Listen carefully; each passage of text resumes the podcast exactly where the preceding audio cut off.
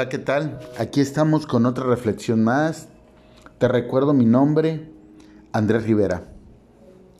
Eh, muchas veces no sabemos cómo, cómo sanar ciertas, ciertas enfermedades, cierta psicosis, ciertos estrés, mm, ciertas situaciones que vienen por lo emocional.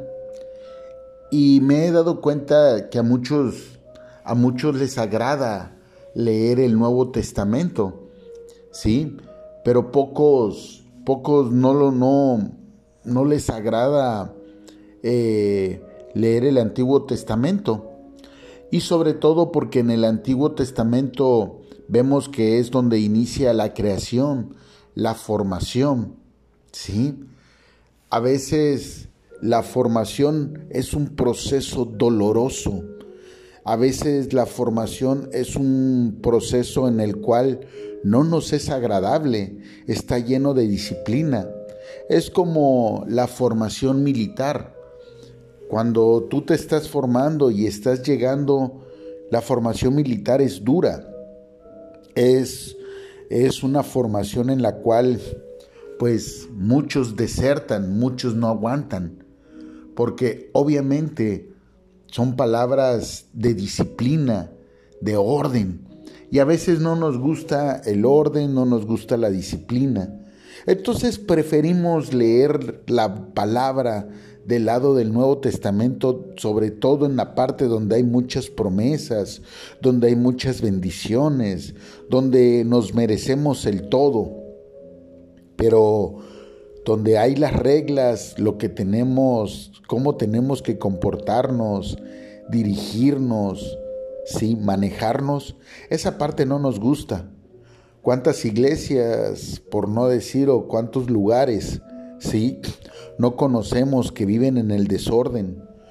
¿Cuántas personas y pastores, sacerdotes o eluditos de la grandes iglesias hemos visto que llevan una, una formación a base de, de, lo emocional, de que te sientas bien, con tal de que no te vayas, con tal de que estés ahí emocionalmente bien y te sientas bien, aunque estés haciendo cosas incorrectas.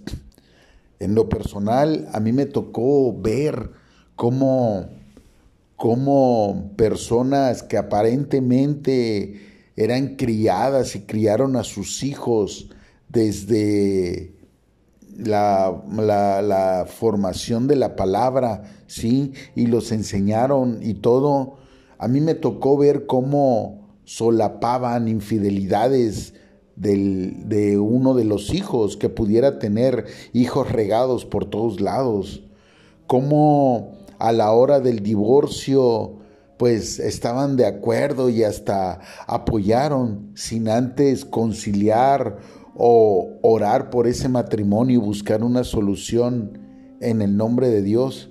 Y tantas cosas así que he visto eh, en un momento dado, eh, lugares donde si no te acoplas a la línea, si no, no importa que pierdas tu matrimonio, que es la base de toda sociedad y que es la base de la iglesia. No importa con tal de que continúes haciendo las cosas que van en contra de lo que la misma palabra dicta. ¿Cuántas veces hemos visto así? Pero dice la palabra que un pueblo perece por falta de sabiduría. Y la sabiduría la vas a obtener directamente de la esencia. Vivimos una vida tan light, una vida tan instantánea que deseamos y queremos que todo nos lo den, que todo nos lo resuelvan, que todo salga conforme al menor esfuerzo. Y no es posible así. Por ello es importante que entendamos que debemos de buscar de la palabra, que debemos de buscar y entender que la palabra está diseñada y hecha para cada uno de nosotros en lo personal. Es verdad, es bueno congregarse, pero es bueno congregarse y hacer lo que la palabra dice, no es congregarse y hacer lo que la emoción dice. Hace tiempo yo me acuerdo que estuve en un lugar donde el pastor eh, dijo que íbamos a hacer ayuno y esto y que el otro. Todo hasta ahí muy bien. Pero entonces mandó a decir a todo su regimiento de pues de, de ignorantes y de salameros y personas, les dijo, pongan en su WhatsApp la imagen de que estamos ayunando. Entonces, yo nunca lo hice, yo no lo puse. Nunca falta la persona que rápido, ya sabes, el que todo lo, lo sabe y el perfecto y todo, ¿sí? Y me habló, oye, ¿por qué no le haces caso al pastor? Dijo que pusieras la imagen del ayuno en tu WhatsApp y no tienes la imagen del ayuno. Y le dije, simple, porque antes que el pastor, que es un hombre, ¿sí? Está Dios. Y Dios dice en su palabra que me remoje la cara cuando esté ayunando y que nadie se dé cuenta que estoy ayunando, porque lo hago para Dios y no para el hombre. Entonces, en ese momento me acusaron. me acusaron. Pero ¿cuál va siendo la sorpresa? Que tuvo la humildad de ese pastor de reconocer que estaba equivocado y mandó a todos a quitar la imagen del ayuno, porque lo que yo había dicho era correcto. Muchas veces existen personas que están por arriba de nosotros, que pueden tomar decisiones como seres humanos erróneas, pero cuando tú no solamente asistes, por asistir, sino que lees los mandamientos, los dogmas, la palabra de Dios, puedes tú bendecir a más personas y puedes dar una enseñanza conforme a lo que Dios quiere. Y entonces sirves de edificación. Por eso la palabra de Dios dice en Hebreos 4, versículo 12, porque la palabra de Dios es viva y eficaz, y es más cortante que toda espada de dos filos, y penetra hasta partir el alma y el espíritu, las coyunturas y los tuétanos, y discierne los pensamientos y las intenciones del corazón.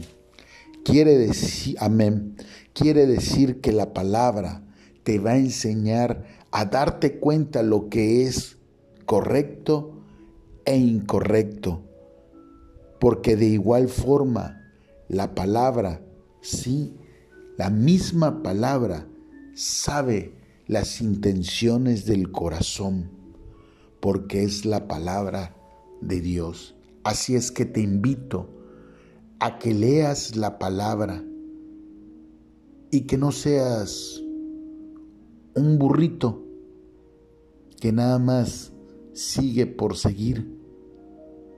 Leamos la palabra de Dios, hagamos las cosas correctas conforme a lo que Él quiere y lo que Él desea y anhela para nosotros, para que no continuemos distorsionando y haciendo las cosas desde una perspectiva personal y no desde una perspectiva conforme al corazón de Dios. Te recuerdo mi nombre, Andrés Rivera. Estamos en Spotify, YouTube, Facebook, Instagram. Hasta la próxima. Bye-bye.